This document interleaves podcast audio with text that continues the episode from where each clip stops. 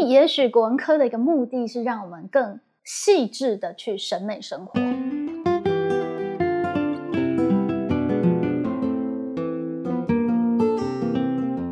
教学 I N G 是 I N G，可是也是 I N G 了，也是 I N G，在 N G 的点反而是一个教学的最好的时机。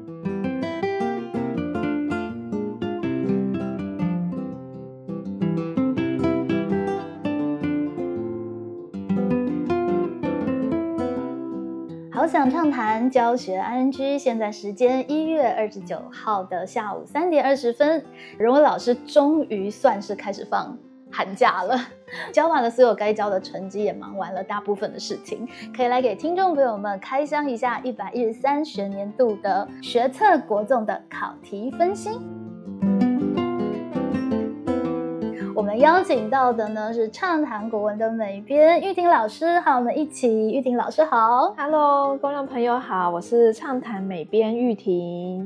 玉婷老师在今年的学测呢，对他来说有一个很重大的意义。没错，今年是我第一届高三的学生，也是我第一届带完整整高中三年。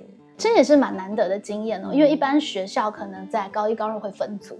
对，因为我们学校比较小，所以呢，这个这一届的学生我是从高一、高二、高三带上来的。嗯，真的可以看到他们那个成长的感受到呃一个高中生的成长。所以有成长吗？这个难说，要看他们考完后的表现。OK，但是一个，但是就是有一些感触啦，就是真的可以看得说，他们从一个小高一，就是呃阅读理解还抓不到重点，然后真的就是要透过学习单啊，每次上课，然后这样子慢慢的带。真的日积月累，对，还有作文也是这样，慢慢的一篇一篇的写，一篇一篇的帮他们改。是，这真的都是在学测之前积累的，所以不管考试的状态怎么样，至少在这个过程累积的素养，我觉得就已经是他们可以带得走的东西。对啊，对。那这一次呢，也因为玉婷老师的。关系，所以让我呢有了兴致，也来写一下考题。所以因为自己没有教高三，就会有点比较不那么关心这一件事情。对我，我是在考后的考后两天才去写的。其实我本来觉得我应该可以对很多，因为在写的时候就觉得很顺，而且我又想说，我我明明就是跟着这一批高三，我帮他们 解题，然后出考卷给他们，我应该也是。在一个备考状态，结果我觉得对完答案之后还是错很多，所以玉婷老师总共得了几分？我是八十一点六，八十一点六。OK，我刚刚呢也是呃，就在录节目之前才把它写完。我本来是想说啊，这一次一定要来好好的努力一下，来奢侈一下，因为我记得一百一十一学年度的时候，我写了七十几分嘛，然后觉得哎，怎么可以这么糟这样子？没想到我这次也是觉得我写的很深，结果对起来的分数也是。七十八点四哎哦，其实这样也也算高了，还好啊，我们可以安慰自己，都还是在顶标啦，对对，对不对？所以其实我们也可以知道，学测的考题其实真的不需要每一分都斤斤计较，特别是国文，它其实分数是拆成。国重跟国写是各占一半的，对对，所以说如果你选择题考差没关系，你作文好写拉高，你分数就拉高。对，所以我猜测应该有蛮多考生会写的，却写的比我们的分数更好。因为以这次的题目来说，我觉得它跟一百一十一年不太一样。一百一十一年的考题真的会让我写的有点烦躁，但是我也是，我觉得这次的考题其实本身是。写起来是舒适的，它本身题目是有味道的，嗯，但陷阱其实有一点点不少，对，诱答题目不少，所以哦要提醒，呃，就是如果你本身程度不错，那呃荣儿老师的非常诚恳的建议就是，你考完一定要检查。我写完的时候真的觉得，嗯，没有问题，这些选项我选的应该都是对的。但是呢，呃，马上对完答案，马上再去看，我发现总共考试时间是九十分钟嘛，嗯我六十分钟就写完了。就如果这真的是影响我攸关我升学大计的话，我应该就会在那三十分钟好好检查。所以其实一般考生应该都有养成检查的习惯，真的吗？我觉得没有，写完好累。升学考试就是再累，它攸关你升学考试。所以一定要检查。如果有检查的话，我当即可以多得七点二分。嗯，就是我如果再看一次，我可以会愿意改答案的，大概就会有七点二分。所以真的检查很重要。对啊，就是代表说，其实每个人都会有一个思考上的盲点，所以呃，每次考完试去做一个订正跟检讨，其实是有助于我们去厘清自己。不懂的地方是是是，所以怎么面对考试的心情跟态度，我觉得其实这也会是现在一零八课纲之后，我们可以好好的重新去反思跟建立的。就是他真的已经不用用那种啊必胜，我一定要就是一分都不能错，对，就不需要这样子。但是你考完之后，如何好好的去检视自己的问题，乃至你其实真的在。呃，就是如果你真的是考生，考前考前临阵磨枪一下，我觉得那是必要的。但是呢，每一回错了之后，你到底这些题目是怎么错的？你有没有真的完全去懂你的理路是什么？这个其实会是蛮重要的一件事情。玉婷老师讲的非常好的一句话，就是大量的阅读跟练习，千万不要在高三的时候才开始。考前大量的阅读只能练到速度，不能练到素养。没错，如果你要练素养的累积，其实还是要是基本功，平时平时的基本功。可是考前的练习是对于你题目稳定度是有帮助的。对，明年我的学生就高三，那年再认真一点写题目好了。我们在节目的最后会公布一下我跟荣恩老师到底错哪些。没错，而且我们会示范，就是面对自己错的题目要怎么样去分析，然后要怎么去检讨。那如果你跟荣恩老师或者是玉婷老师错一样的题目，我们应该就会有同病相怜 对的安慰疗愈效果这样子。好，我们就先来看看这一次的一百一十三学年度的学测考题有哪些比较特别可以跟听众朋友们分享的点喽。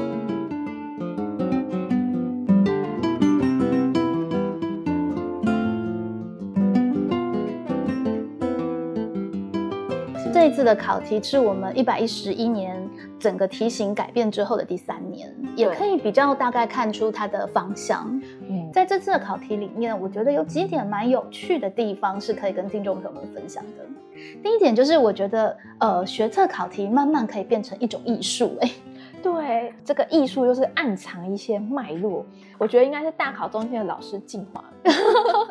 对，然后就影响着我们，就开始那种骈文的写作的风气，你知道吗？就是呃，选项一定都要很漂亮，就字数都要一样长，或者是呃有一个排序这样子。对，这个是形式上的，但从内容上面，其实我们会发现，从去年开始，其实题目隐隐然有个主轴在。嗯，对，上一次的主轴跟那个雨琦老师有特别谈嘛，就是非常明显的植入性行销，经典阅读之必要哦，经典阅读的必要。对，那今年我们隐隐然也可以看到一个主轴。对，不知道考生呢有没有觉得好像有种东西一直重复出现？对，对 我觉得他们有一种诉求跟主张要表达。嗯，这一次的主轴，我觉得比较是在情绪认知上面。对，十八到二十的题组，它考的是一个情绪的讯号，嗯，包含脸部的讯号啊，声音的讯号，还有身体，是，就是我们人跟人在沟通互动之间，可能会必须要去表情达意的关键的部位所在。对，还有蛮多的啊，像混合题，我们这次的混合题也是第一次有四个文本的长题。对，之前混合题是两大题。对，那这次他把它变成就是一大题，但是他提供了大概三四个素材，有文言、有白话、有课文、有课外。它的文本范围是属于核心选文，就是呃应该是 A 类选文，就词选的部分，还有记，还有记齐军的记的记。这个各家版本都是有收录到的。是，然后它再配合着一些像是回忆的理论啊、长期记忆的科普的知识啊。然后来最最整成为一个文章，它本身是有个主题性的。我觉得这一题蛮妙的，是它透过了嗅觉的提取来谈齐军的记，对，就是发油的味道，还是那个洗发精的味道，那个双类排生发油香气混合着油垢。然后他选的材料呢，比如说《追忆似水年华》也是西方很经典的著作，是是是，所以题材之间的此呼彼应，就会促成一种巧妙的设计感。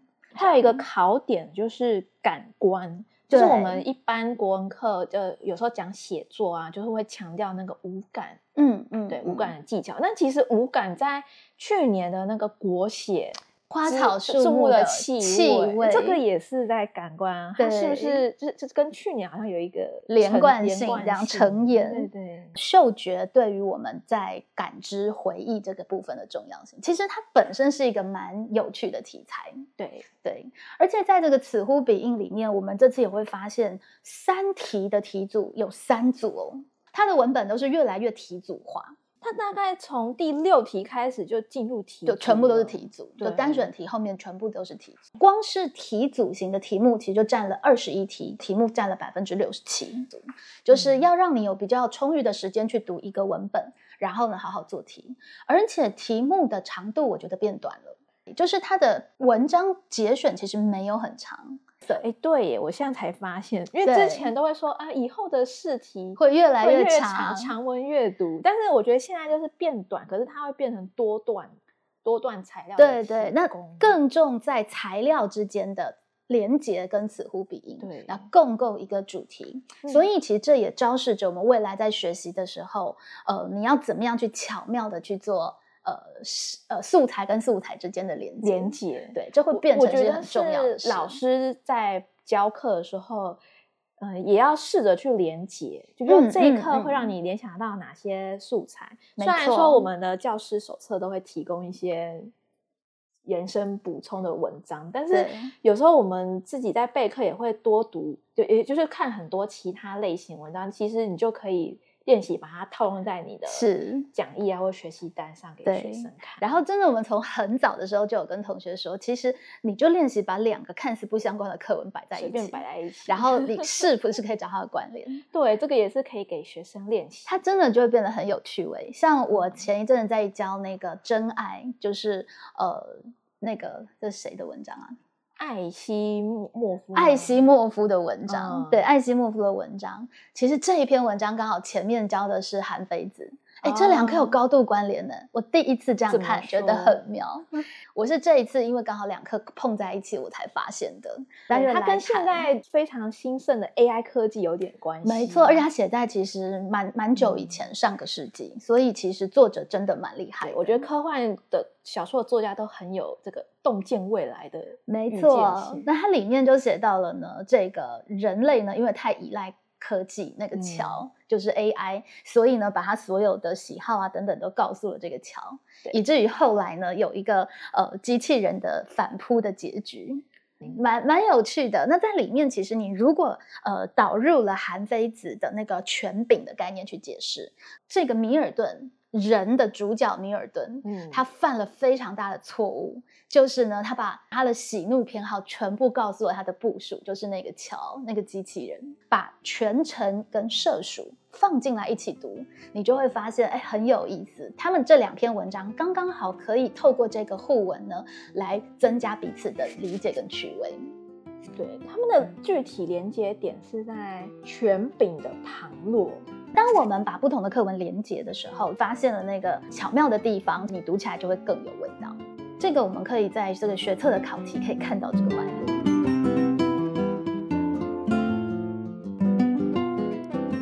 点呢，我觉得因为一百一十二年的题目我比较没有那么的熟悉，是后来才写的。相较于跟一百一十一年的学测考题来说，我觉得它的题材呃多元有感，并且呢富有一定的意趣。今年考了一个朱砂，嗯，我觉得如果是在过去比较早期的学测，它可能就直接出，比如说可能天工开物或是本草纲目，然后就可能节选一段古人对于朱砂的理解跟应用，就是纯粹纯粹只是知识。如果他只有考一个朱砂的可能科学成因啊，对提炼方法、啊，就会有点无聊，他就有点无聊。那他这次就是把它呃选了多段的材料，就是有呃行政院的这个卫生署公告，然后嗯也有嗯、呃就是古代比如说《本草纲目》的节选，对，然后呢也有一个是跟课文相关的八卦父亲的 OS。大家知道八卦父亲出自哪一个十五 篇？是有认真读十五篇的同学，一定就会知道。对，象极宣志有谈到八卦父亲，就是在二十九题的地方。嗯，那当他把这些材料放在一起的时候，哎，那那个趣味感就出来了。对，他们彼此之间呢可以去对话。那呃，这个小巧的题目呢，它就可以让人感受到它是有设计感的。嗯，那同样的这样子的题材多元，然后一样是共构的状态呢，其实也可以展现在那个十三到十五题周楚的题目，对不对？它原本如果只是周楚的材料，那就有点就是就是纯粹的古文的考题。可能这一次不只是古文，它这个古文放在评论里，对，这次就是多了这种学术探究的。题目，嗯，他把原文，比如说这个原文出自《世说新语》，就夹在这个评论式的文章里面，是。然后呢，他又结合了最新的电影《周楚除三害》，就现代的素材。对，我记得有一年考了什么斯卡罗，嗯，但他只是把斯卡罗的名字放进去，但是他并没有考到，就是没有多一个考点，就只是。放了个名称，好像说，哎，我们结合了流行时事，但这一次呢，就是把所谓电影改编的这个概念融进考题里。没错，我觉得这题也出的蛮好，不难，不难。对，但是它确实就是有考在那个文学的点上，就是到底现在的这个现代改编，它是改编了过去的什么元素？它。承继了什么，又新创了什么？嗯，所以这个传说，因为这个文本里面有直接告诉大家说周楚故事的一些情节分析，然后才说到畸形。那说到畸形，我们就可以马上跳到多选题，有一个郑成功的嗯传说，是对这个奇经传说。我发现郑成功会骑着金鱼，对很多人好像不太知道这一则传说。嗯嗯嗯。那我记得，其实，在前几年，就是因为我话也是考完考完这个考考题之后，去翻了一下那个资料。嗯，其实前几年就已经有，比如说故事这个团队有介绍。郑成功奇经，嗯嗯，就妖怪传说，其实它是一个形塑文化认知、文化认同很重要的素材。台湾的妖怪学在这几年蛮兴盛的，没错，就是这些有趣的东西，其实都是国文课很丰富的部分。蛮开心，这些素材就慢慢的被考掘出来，然后变成考说这些呃，这这个这这两则郑成功的选文，它是出自台湾的地方志啦，嗯，就没有那么文学文学性没有那么。强，但它本身故事是有趣的。对，故事那个联合报还有说，考生写到这一题都觉得太逗趣了，忍不住笑出来。对，因为就很像，因为一般学学生一定会知道说，有些历来的皇帝都会有那种就是神奇出生的奇迹的神话流传。那这个其实蛮像的，没错。而这一题其实又。跟二十八题有关联哦。对，二十八题它其实是一个跟海洋民族有关的主题。对，就是不管你的来历如何，你可能是汉民族，你可能是新住民，呃，或者是你是达悟族，你都会有共同的海洋经验。对，因为台湾就是一个特殊的海岛文化。没错，所以在题材上面，台湾的文化相关的文本大概就有这两题。嗯，但是对于古典的古代经典的部分，其实也不少。对，有一题我觉得蛮特别的，就是二十一题的那个考了是书判这个类是，它其实考非常的华人传统的人伦的这个概念，就是爸爸没有认真养小孩，到底算不算过就是以这个文章的类型来看，它好像是古代的应用文之一，可是仔细一看，它里面其实有牵扯到这个人伦的。是，这是一个到了现在我们都还会关心的一个主题，就是亲子关系。对对，亲子关系的议题。所以像这个题目，相对来说就比一百一十一年那个纯粹出了一个什么法律用语还是什么？对，法律用语，或者是说那个曹操的纾困政策。哦，对对对，然后一大堆的资料，而考点只是讯息检索。对，这里就还多，除了讯息检索，就还有所谓推论嘛。对，它里面这个。有点像是判决，他就讲述那个，就是有点像在读一个故事，对。然后考生也要一起去思辨，要你必须要感同身受里面的人，应该是说那个人味重新回来了，嗯，对不对？就是这个书判的题目，它其实在里面关心在乎的议题，不是资料写的正不正确。而是里面的那个人情，呃呃，人的温度，人的情感要怎么摆放。它其实相对来说跟古文的学科本质相对来说是互比较接近。而说到这样子的一个跟人的处境有关的，还有一个主题是女书的主题。哦，女书这也是蛮有意思的。第六到八题，我记得前几年呃学测都会出一个跟女性相关的选文，是对，因为之前那个画局秩序，嗯刚被放进来的时候，就是大考都心想想说至少要考个一两题嘛。没错没错，对，就是可是它的着重点在于才女，嗯，那这次就变成一个女书。女书在讲的就是女性的处境，嗯她们在面对不得不被禁锢的传统婚姻状况，如何彼此取暖，并且呢暗地流通一个属于自己社群的文字。对，那这个东西真的还蛮碰触到女性的处境，乃至于与现在的一些呃女性的生命状态，其实都还会有连接的关系。然后还有一些比较是现代或者是西方的文学作品哦，比方说《盲目》，这个选的是诺贝尔文学奖的呃作品。十一到十二题的部分，我觉得好像之前考就会直接考这个，比如说出一篇小说，截录一篇小说或是一段散文，可是是这里就是变成一个评论式的文本。对这一次的考题，你会发现大多数都是评论式的文本，这也透露了一个现象，也是我们想要讲的第三点，就是现在的文题是趋向文白融合，文然后多层次感。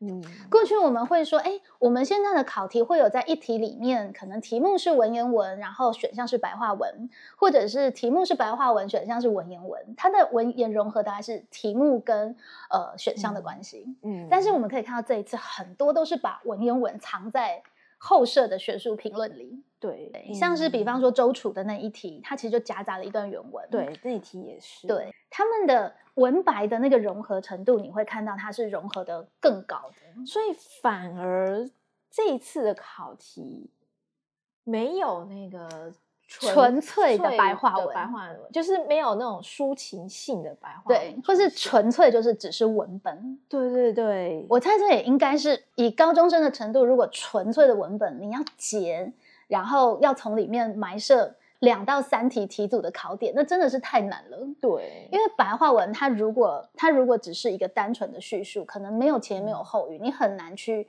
你很难去出题，所以你们会发现题目真的是往那种有在改变，对复合式的状态。这也嗯提醒着同学，其实轻学术的阅读会变得重要。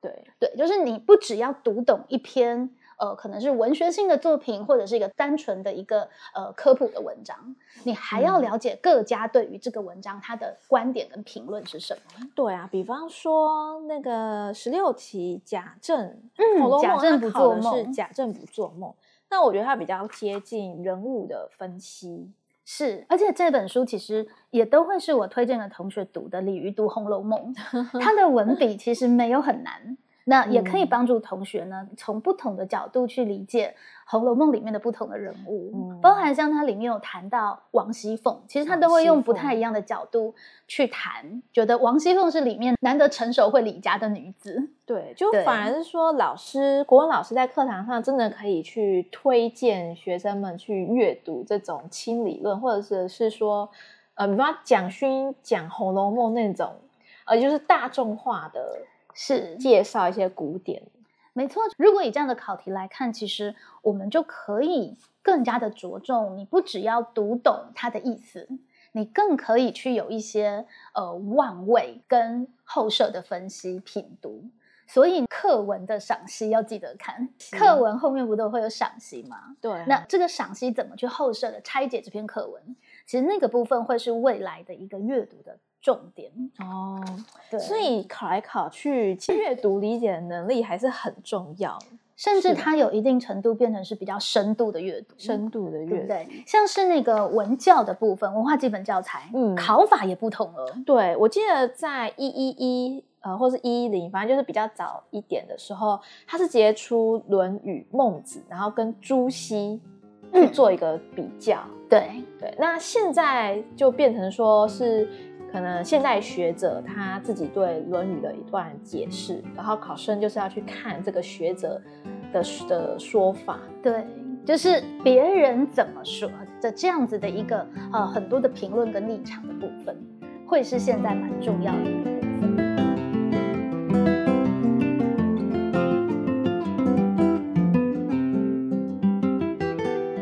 不过我觉得有个蛮好的违规是在选文上，它本身的虽然没有很文学性的文章，嗯，就确实现在以白话文来说，都不是一个非常文学性的文章。对啊，但一定程度它的文笔，我觉得有比之前的选文好一点。哦，是有技巧的文，对，像是李渔的《贾政不做梦》，它本身的评论文笔是有一些味道跟感觉的。对，像是这个周楚除三害，他引用的这个周楚的文本本身，它其实是有一定文学性的，不会让人家觉得就是哇一大堆的资料，然后要你去判读。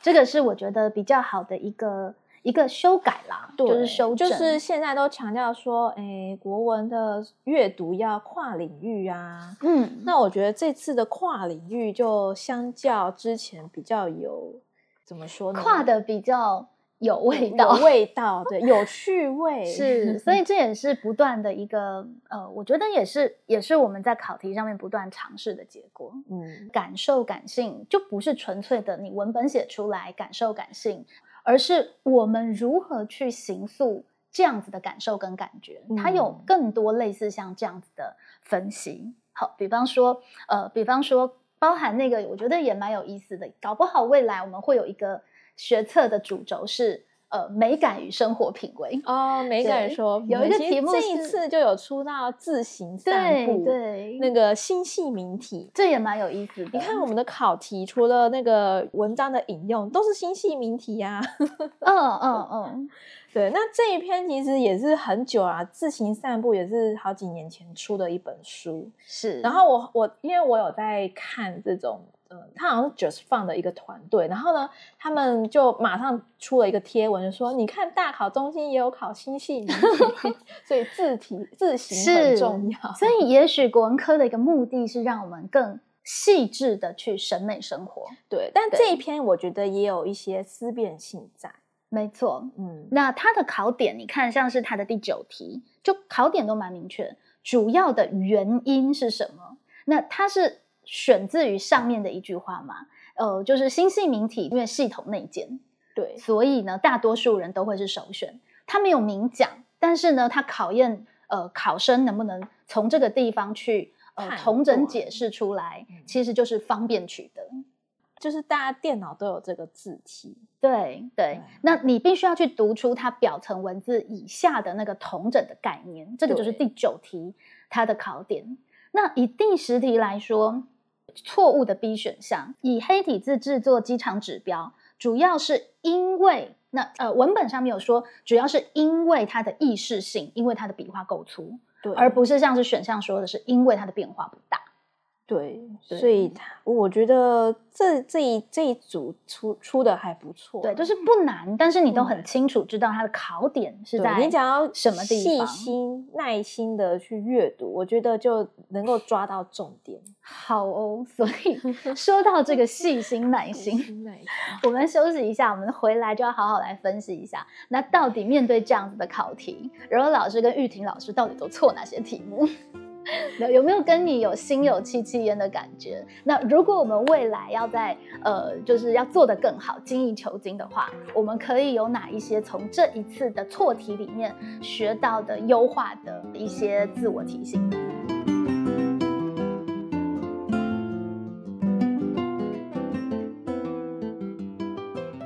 接下来跟听众朋友们说说单选题的部分。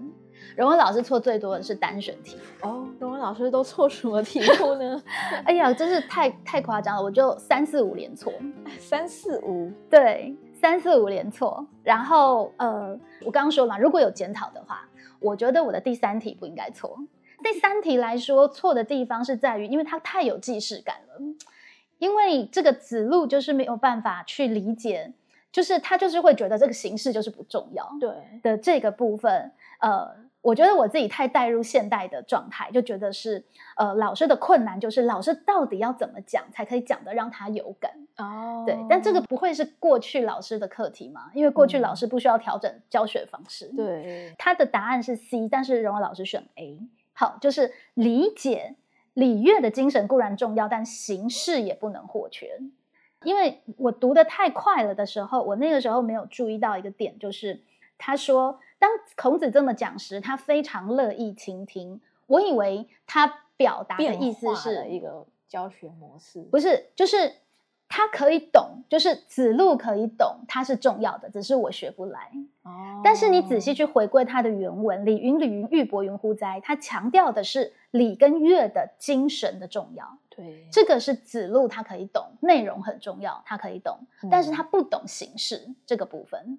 但是我那个时候读太快了，我会觉得说他也知道形式很重要，只是他不想学。对，所以那个误解点在这个地方。出题老师可能也有想到这一层，这个 A 选项就很像刚刚荣恩老师的，是，所以你看他，把它放在 A。那这个题目是我一看我就知道说啊，没有错，是我弄错了，因为他的那个考点很明确，“李云李云，玉帛云乎哉”，他的意思是说内容重要，形式不重要，而这个概念刚好是符合子路的认知，所以他可以理解。因此，子路确实完全没有理解形式是重要的这一件事情。嗯，对，好，所以这一题呢就错的没什么话说。那第四题的部分，第四题的部分是在于我在那个 B 跟猪之间选择。我一时去想的是，这个鸡之将蛋不能就阴阳之力数，是因为它的才势不够大。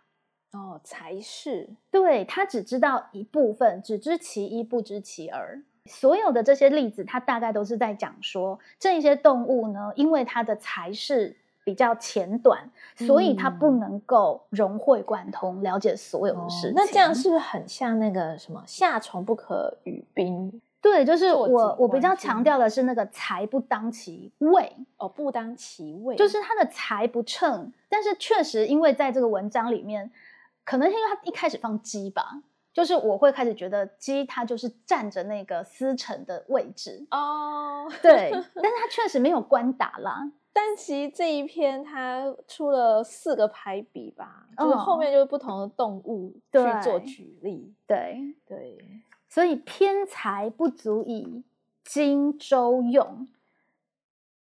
那个时候我把偏财跟之财去理解，理解为他没有，他不是通才，他是偏财，就是他没有懂，他没有很多面相。但是其实他在这里的意思，确实就是说，你的财如果不够周全，你会没有办法懂全部。嗯，跟现在用的偏财跟通财是不一样的概念。对，所以这两题有个共通的毛病，就是我直接用我现代理解的。知识跟概念去套用古文，嗯，有去呃，应该是说我直接用我我太快速的用我自身的经验以及我自身对于那个字词的理解去判读题目，但我觉得说不定也有一些考生也是这样的，没错没错，思考模式，不然不会出现 B 这种 诱答选项。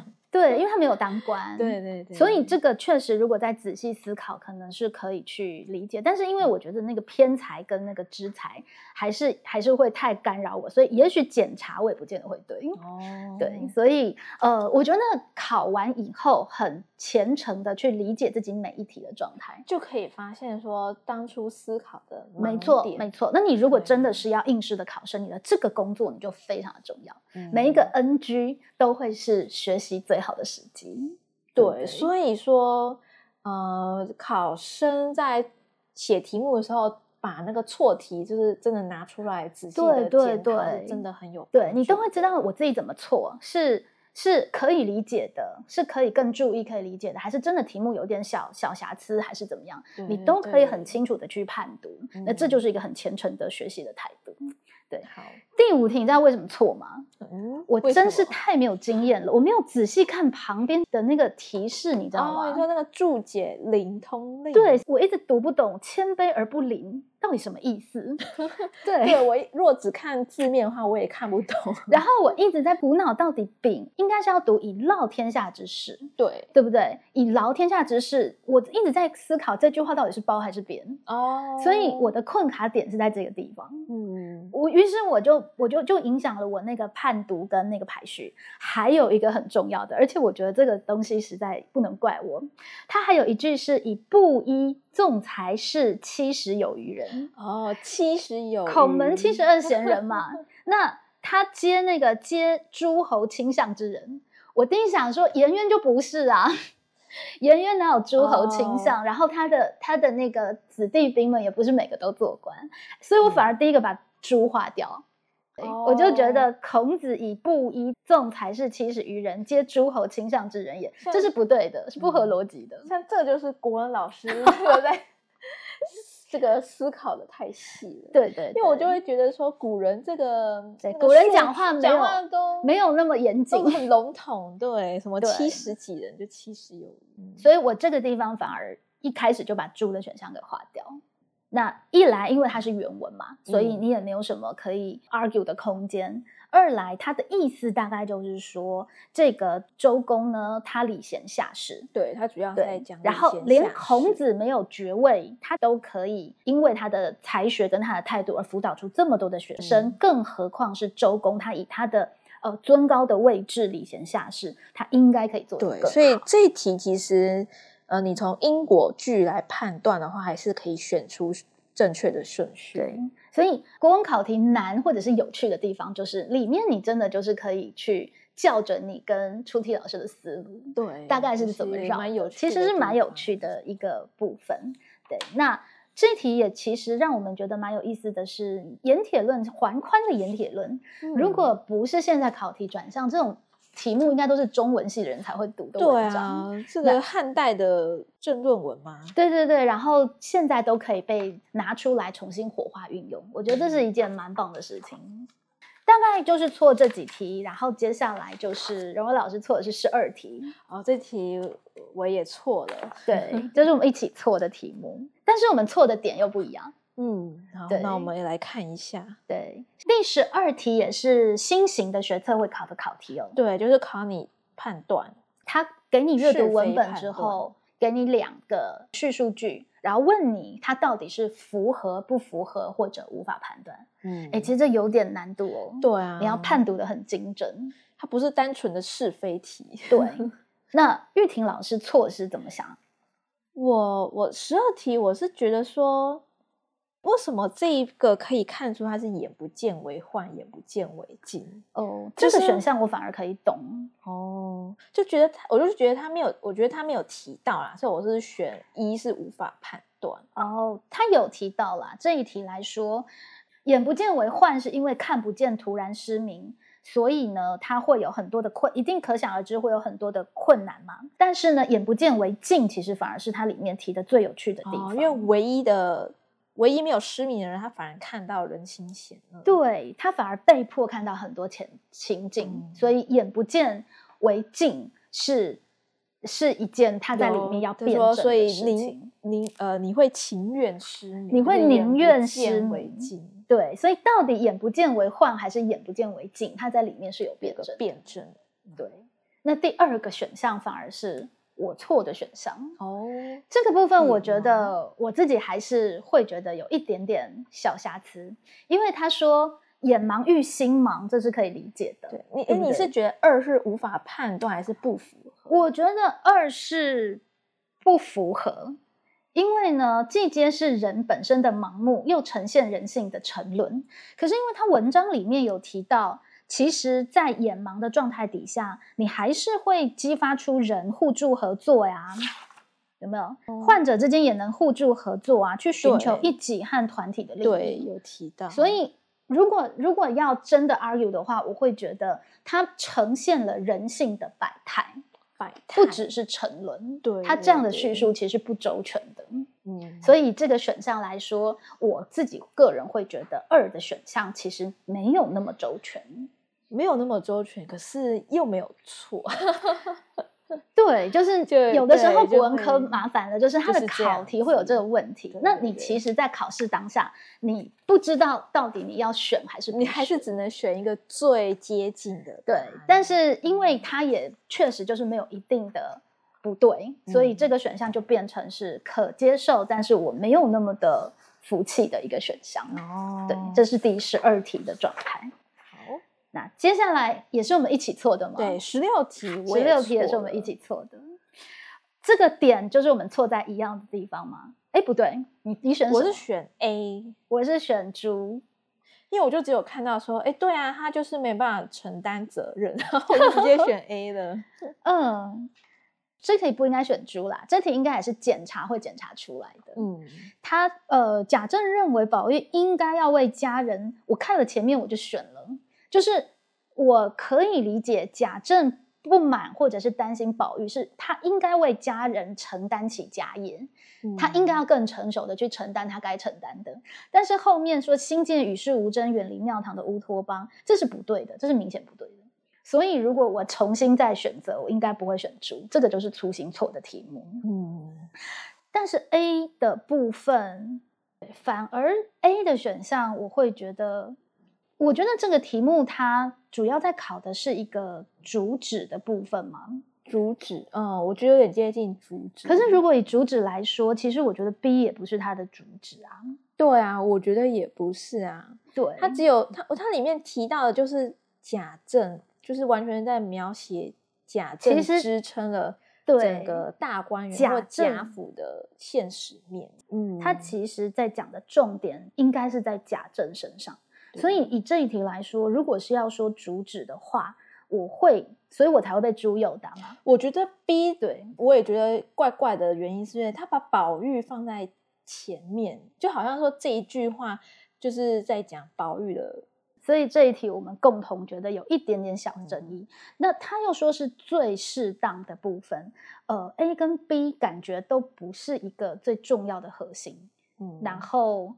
又感觉都有一定的对的地方，对，所以为什么大家一定要选 B？确实，我觉得也不是那么的可以可以说服。但是猪一定是错的啦，对。但是因为猪的那个叙事句其实应该是最符合它主旨的概念，嗯就是其实贾政就主体应该是贾政，那他认为宝玉应该要怎么做？对，只是他后面的叙述是错的。对，像这题就蛮多的讨论空间。对，好哦。那我们再往下看，其他的题目就没有问题了。对，多选题大概就是呃单选题大概就是这样。嗯，在多选题的部分呢，哦，反而是我多选题错很多，像我就二五二六。二七二八二九连装了，对，换我连错。OK，而且二五二六还是我一直跟学生强调说，啊，这种基本的成语啊、字义啊，你们一定要给我对。结果反而是我不熟。是是是，我们一题一题来，二十五题，二十五题，凭良心说，他考的成语都算是不难的。对，比如说白云苍狗，之前好像有考过白驹过隙。对，白驹过隙是时间很短，嗯，白云苍狗是世事变化，这个是比较明显的考点。那我少选的是 C 空谷足音，空谷足音，对，就是空谷足音，其实就是有佳作难得的意思。对，但是因为我们刚上完错误，所以我空谷足音一直想到的就是穷 音，对，那个达达的马，所以我打了一个问号，就是我不甚那么确定这个选项，所以这个成语确实就是知之为知之，不知为不知，你不知道你就你就会有可能对。呃，我是多写了一个一选项，胸无城府，对我就我真的就是完全忘记胸无城府是。就是没有心机，然后我就觉得哎，这样很顺啊，因为他欠缺思考。嗯嗯嗯，然后就就就对，所以这一题我觉得是出的不错的。像始作俑者，他只能用在负面的嘛。然后那个胸胸无城府，其实它本身是一个正向的词，就是它没有什么城府，没有什么心机，它是一个比较偏褒义的词。我是呃想成胸有成竹哦，胸有成竹的对。就是你觉得这是它的反面，对，因为胸有成竹是你在画画之前先有一个那个竹子的轮廓，对，苏轼的典故，对啊，所以真的其实用听的的大人，就是有的时候你觉得小孩怎么会错这么多，等等等等，你真的要自己去实际写。你就是会头脑不清楚，对，就是当你在那个考试的状态底下，你其实就会真的是一时转不过来，或者一时被搞混，一时就被诱导。对，二十六题这一题也应该是如果有检查不应该错的，嗯，因为这个概念其实它它可以用语感来来去读出来啦。对，好，就是用来是以目的嘛，所以比方说托贼以心腹之效是心讨贼心腹之效，它这个东西只是一个。请托的内容，而不是目的的内容，对不对？那助猪的话呢，它比较像是儿连接词，对，是个连词的感觉。嗯，对。然后用诗说来送给他，作诗说以为了送给他，就是一个目的啊。呃，形音义题目，它的选项都是出自呃十五篇古文，大多数都是出自古文。所以呢，考生把十五篇看熟还是很重要。是是是，然后 你在考试的时候要比老师更清楚，对啊，因为因为这影响到你的升学。没错，对对，所以这一题本身应该没有什么问题，就是你嗯在答题的时候要想得更仔细。那可能在练习的时候，如果以考生来说，啊应该要啊练习的更加的熟对练。如果你之前就把那个什么抢救古文、大作战对看仔细，有看到这个字音字形，你就会做大。没错没错啊，，所以二十七也是同个道理啊，就是要把 抢救古耶文大27了作战对手。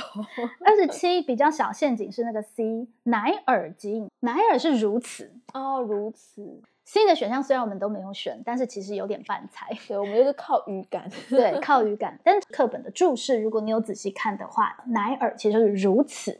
这个“此”不是你的意思，是这件事情，就是我们哦喝酒的这一件事情。嗯，。对，二十八题呢？二十八题我也错了。哎，我们共同没有选 A。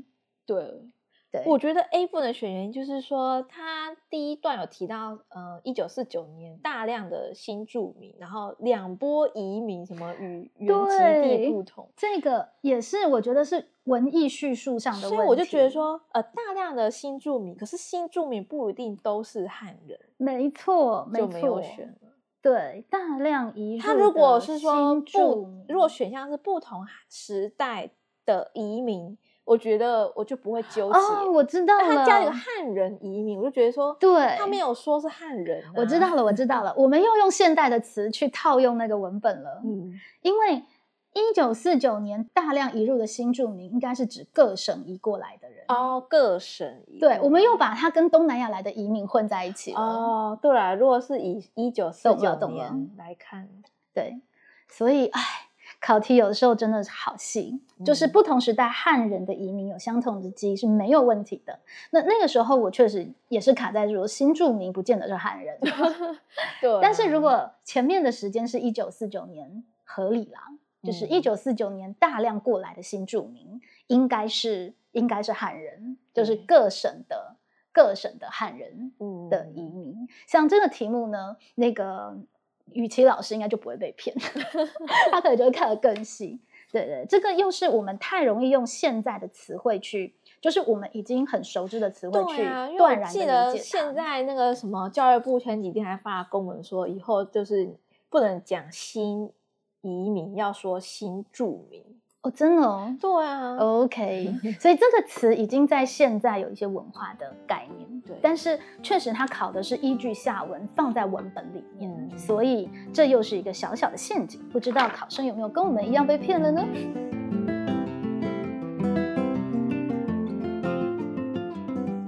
好哦，接下来我们来看一下，哎，你后面接下来有错哪个？哎，三十一，我也是郑成功，郑成功有错，对我来看一下，一样，我们都多选了猪。但我觉得如果多检查的话，猪应该可以看，没错这一题你知道我在犹豫是什么吗？我只有觉得 C 的选项是对的，哦，然后我就觉得，可是多选题不会只有一个选项，未来就可以学到个经验。如果是这样，你宁可只写一个，你就少错一个，不然的话你猜测会错两个。对对不对？所以我猪是硬写上去的，因为它本来就没有神灵天助嘛。它，我就一直在思考说，它会骑金，这个算是神灵但我每次看到这种军阶，我就觉得说一定是甲跟乙有一个没有提到，对，但是一的选项，我个人也觉得有一点点、哦，清廷统治，对，乙有那么明显的清廷统治吗？尤其他写的是看待正式攻打何人，因为我的判断点是说，他把郑成功当倭寇，就是贬低他了。对啦，倭产也对啊，也许吧，但是实属地属，只是台地属荷兰。就是我觉得他在讲说，哦，那个地方是属于荷兰的。我觉得他讲的很自在啊，就是他没有说，哎呀，这个地方为荷兰所据。哦，对，所以我个人会觉得，他当然台湾既是可应该是一个清廷的观点，可是他有统治的观点吗？我会觉得好像没有那么明确的觉得说这个地是我的，是我该统治的，然后呃那个地被荷兰占据了。哦，可是我觉得是重点在前面，是说郑成功他们是什么？据今夏兵败事处。将以海外为波逃守哦，就是他是海外逃兵的一种概念。OK OK，可以可以，海外波逃，就是他把他认为他是一个就是败兵，然后逃走，对这样的一个状态。OK，可以啦，可以。对，好，所以我们刚刚其实也演绎了，就是考试考完以后要检讨。的时候，怎么样彼此去理解，然后透过彼此的帮忙，把题目给再重新再理清楚。对，然后呃，理清了之后，难免会有几题你不是那么幸福，就像是荣荣老师有几题不是那么幸福，但是不要以它为借口，觉得说，哎呀，那就不公平啊等等，因为其实学测。作为十五积分的这个概念，就本来不是要你斤斤计较每一个分数。对，就算你错了一题，有一个选项、两个选项，有可能是没那么的、没那么的周全的。其实你的实力跟你的影响，不见得是这么。我知道有些考生会在意那个说。哎，我多对一个两分，我就上了一级分。没错，你没有思考到说，是他那个每一级分的 range range 很大，所以没错啦，就是我如果再对一题，我就八十了。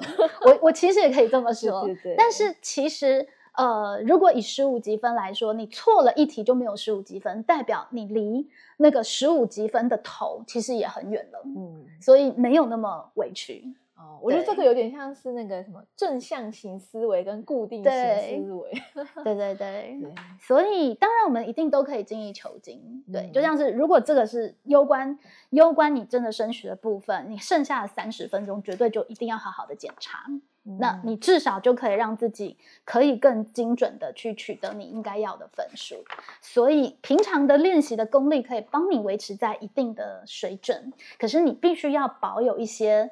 可能呃紧张啊，或者是失常啊，或者是错判啊的空间，对我们还是对，我们还是要努力的把我们的那个呃程度提升，但是也不需要兢兢业业到说，哎呀，我没有考一百，没有考九十，怎么办？过度执着反而会影响到你考试的心情，性质是很重要的。那蛮开心，现在的题目又重新回归到一个。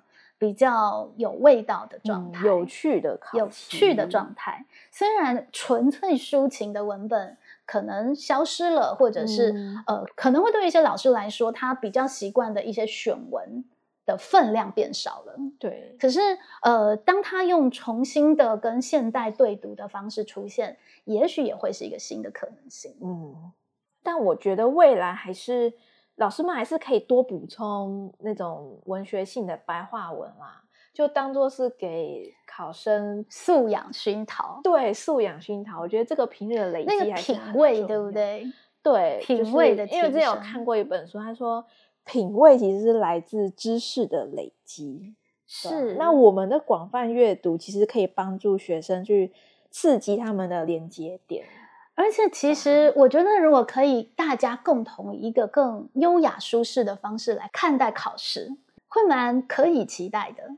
就。看看这次考题又有什么有趣的文章呀？嗯，然后在阅读的时候，看看老师们又有哪些奇思妙想，把哪一些的文本去做了缀联啊。嗯，而如果你本身就是习惯性这样子在玩文章的人，玩文本的人，其实，在写学测考题的时候，你应该也就可以乐在其中。其实我觉得荣儿老师平日给学生写那个有温度的札记，我记得你好像就安插题说，呃，什么自我提问哦，就是那个提问不一定要有。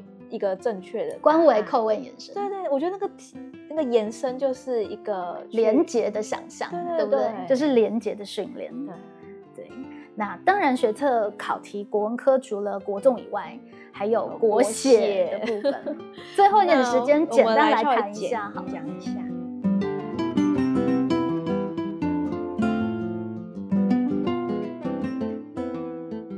这次的知性，我觉得出的就是很标准，所谓标准就是说，他就问你考生的看法。嗯，对，那这个贴标签跟被贴标签啊、其实就可以算在一种社会文化或是所谓的社会的偏见认知等等。对，不难理解。对，而且那它的素材甲文是一个负面的，对乙文是正向的，所以它也提示了考生你可以怎么写。大部分的知性体系大家都会讲，给你对两个啊不同观点的文本，就同一个嗯议题，你看又是连接，同一个议题就是有一个主轴，然后有不同的面向的观点，然后让你去做一个陈述。其实相对来说没有太难。那我立刻想到的其实就是一个那个标签。就是如果要去构思那个标签看法的部分，我立刻想嗯到的其实就是主动跟被动的问题。哦，你的标签是被迫贴上去的，然后对他无可如何的，还是那个标签是你不管是要激励别人或激励自己，你主动加上去的义务跟义与物的问题，就是你是被这个标签宰制，还是你是善用这个标签的？就嗯如果是我会往这个方向去思考跟熟悉哦，我可以讲一个小故事，就是嗯。考国写的前一节课，嗯、然后我的学生就跟我说，老师，我想要到时候要举一些面相，你可以给我嗯一些四个字、四个字吗？然后我就想，我那时候就其实有，就是也一时想不出来。嗯然嗯后还是硬挤了几个字，比如说批判思考，然后这个学生他就记得了这四个字，然后就跟我说，考完之后就很兴奋的冲过来说，嗯，老师批判思考，我把它写进去了。哇塞，你这跟那个尹淑燕说很像啊，就是你随意给他一个词汇，然后他就自己发套用挥。进去，因为就是贴标签跟被贴标签，确实也是要有一些呃，批批判思考的。我我还蛮好奇他怎么去融合其实我也不知道，对，但是有时候就是这样，你头脑里面有一些这就是连接点。对既有的嗯比较有深度的思考，那你就可以去发挥。对，就就是接下来就是看这个考生他的语句呃逻辑通不通。对啊，然后你有没有办法举身边的经验去嗯呼应他？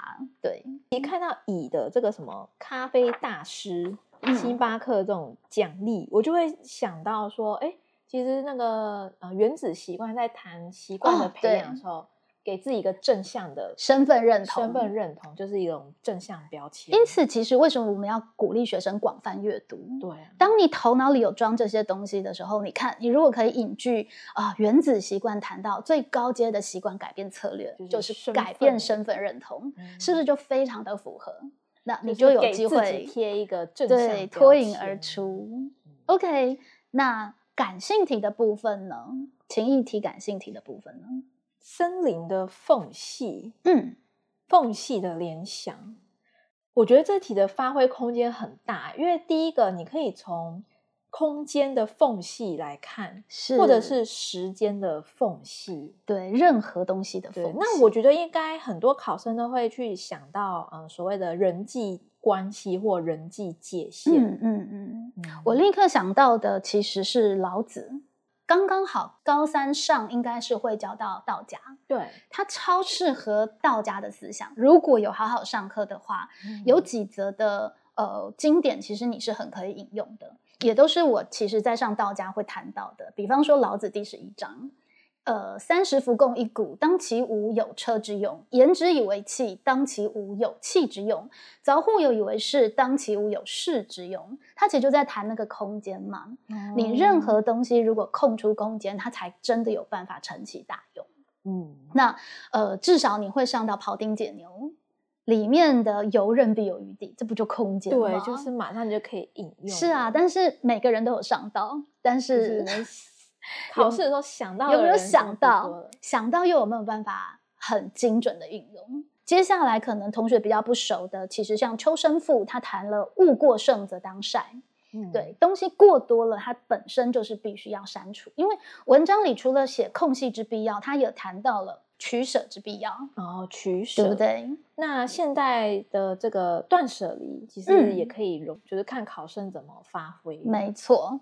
不过这个题目有一个小小的地方，我不知道朱莉老师在改的时候会不会要求哦，就是其实它除了要你联想以外，它前面还有一个小小的提点：为什么森林需要缝隙？哦，对，所以也许你可以在字里行间有意无意的回应到这一点，嗯会是更周全的。但是你又不能把它写的像是 整篇都在谈为什么需要，对就变成知识，或者是把它写成那个简答题。哦对对对，我会觉得这也是一个可以但设计如果有写的话，就会让文章更周全。没错，因为它有两个问号嘛，就是嗯为什么森林需要缝隙？那人生也需要缝隙吗？如果你的联想可以刚好又回应这两个问题，嗯，对，那我还想到了，你如果要书写的话，你可以写到，呃，人生需要缝隙吗？然后在那个缝隙的姿态，是哦缝隙的字，你是觉得在夹缝中求生存，还是你是觉得，哎呀，我悠游其间，悠游自在，那就是境界之不同。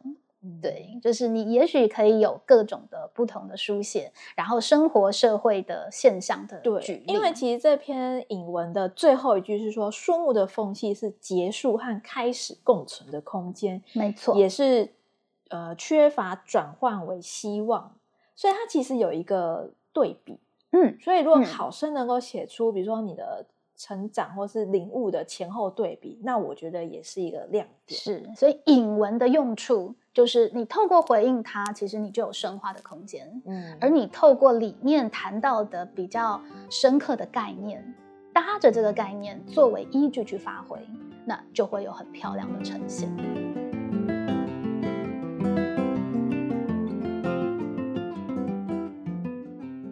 咱们一一三年学测的考题呢，给大家简单开箱到这里。那人文老师也还是会邀请这个雨琦老师，因为他刚好今年又教高三，哦对，那看看他对于学测考题，还有在那个呃，就是国写国综的这个部分，也许也会再跟听众朋友们做一集的开箱。那在这里呢，也来跟各个带领高三的老师们说声辛苦了，对，然后还要面对下学期没有课本的国文课，对，又是一个头痛的地方。对，面对学生的学习动机啊，要应该说这是一个空白的课本，对缝隙，缝隙，这是高中跟大学的缝隙。没错。这个缝隙要如何的运用？玉婷老师有什么规划吗？我目前当然是想到实用性呢，就是要教他们写自传啊，跟背神啊。哦，在大学出社会都还很实用。，对，里面也会有一些其实你可以带得走的哲思跟美感。嗯，所以我觉得下学期反而是对学生来说是一个解放，对老师来说也是一个可以更大胆去玩创意的嗯，空间。对啊，尤其玉婷老师对于美感啊，哦，对我有考虑要不要真的就是去教学生简报设计，或是他们的备对审资料，不是也要做一些同样的吗东西，你要怎么把它架构的更有味道、更有美感？其实这是玉婷老师的长才。嗯，未来也可以趁着这个以教学生为借口，好好把这一套整理出来。有机会的话，对就是也会借由畅谈国这个平台，再跟观众朋友分享一些美没错，没错，就是你的教学简报怎么变漂亮。各个学校如果对于这方面的课程有兴趣，欢迎跟这个我们的畅谈美编玉婷来预约。我觉得他有非常多的可以跟听众朋友们分享，他总是会情不自禁把官方的简报改得漂亮一点。哦，对对对对，所以我们自己也别忘了要在教学的缝隙里面忙里偷闲。对，忙里偷闲，老师要先有呃一些的余裕跟一些闲情逸致，我们才有办法把国文科的真正的学科本质，关于审美、关于身心安顿，给诠释得很好。OK，在这个寒假之初，岁暮年中，希望这一集的节目，不管你是老师或者是考生，都可以在这个新旧交替的阶段呢，为自己的学习做一个好好的整理，然后一起好好迎接下学期新的学习挑战喽！教学安居，我们下回见喽，拜拜。拜拜。